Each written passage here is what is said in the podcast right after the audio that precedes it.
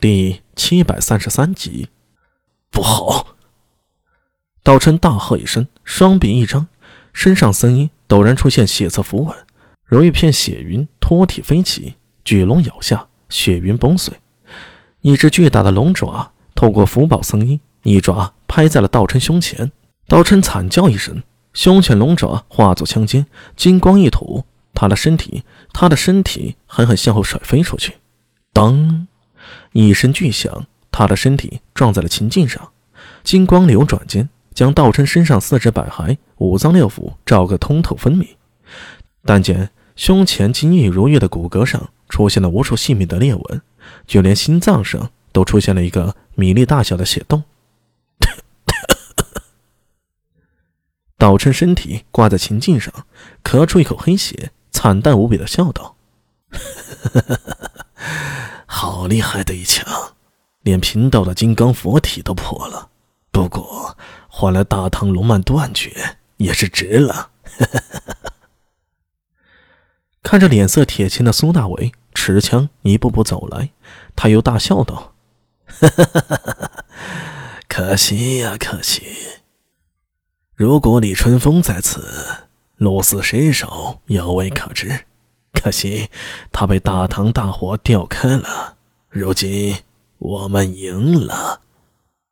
苍穹之下，金龙不断飞升，刻满符文的锁链寸寸断裂。就，无数绿色的光点落下，有人好奇的伸手去接住。哎，彩丽川怎么有萤火虫了？奇怪。话音未落。这人的嘴角向上不受控制的翘起，这笑容越来越大，最后失去控制，不可预知的狂笑起来。身边其他的官员吓了一跳，惊呼道：“你你怎么了？”再看一眼，此人早已气绝了。就算是断气，人仍然站在那儿，保持方才的形状，脸上诡异的笑容在此刻看起来如同厉鬼一般。他他死了，他他。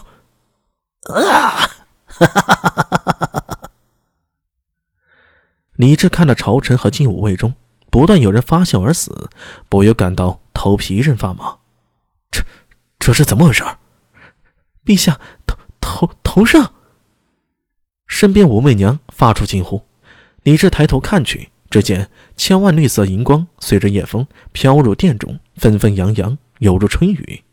绿光将人的脸庞照得一片惨绿。狰狞如修罗恶鬼，成了，我们赢了。高向玄礼张开双臂，双眼微眯，一脸沉醉的呼吸着空气里充满黑暗的血腥气息。从永徽元年到大唐，到如今，这个繁华帝国的心脏最终死在我的手里，这是我最大的荣光。从此以后。高向雪里猛地张开双眼，眼中露出难以置信之色。空中飞扬的绿色荧光，像是感受到莫名的力量，猛地一震，然后向着殿外飘去。李治等人看着头顶无数荧光远去，却是遍体生寒，感觉在鬼门关走了一圈。